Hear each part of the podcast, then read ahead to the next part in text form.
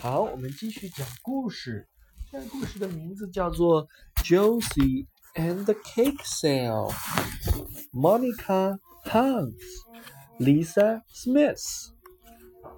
Josie and the Cake Sale.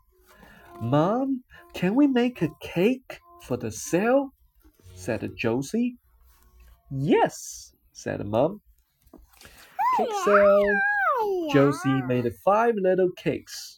Mom made one big cake. Josie took the little cakes to the sale. Mom took the big cake. Tilly took five little bus biscuits to the sale. And Ravi took five gingerbread men. Josie, Ravi, and Tilly went to the cake sale. So did Miss Mills. Can I have a little biscuit? asked Ravi. Can I have a little cake? asked Tilly. Can I have a gingerbread man? asked Josie. Can I have the big cake? asked Miss Mills. Everyone liked the big cake. Josie 问妈妈：“我能做个蛋糕去参加义卖吗？”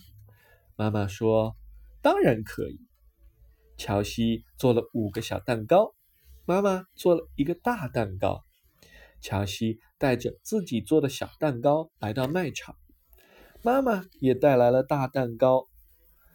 Tilly 带了五块小饼干来卖场，拉维带来了五个姜饼人儿。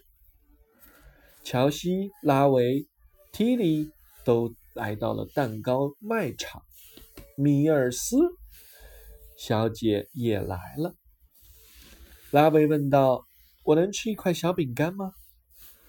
提里问道：“我能吃一块小蛋糕吗？”乔西问道：“我能吃一块姜饼人吗？”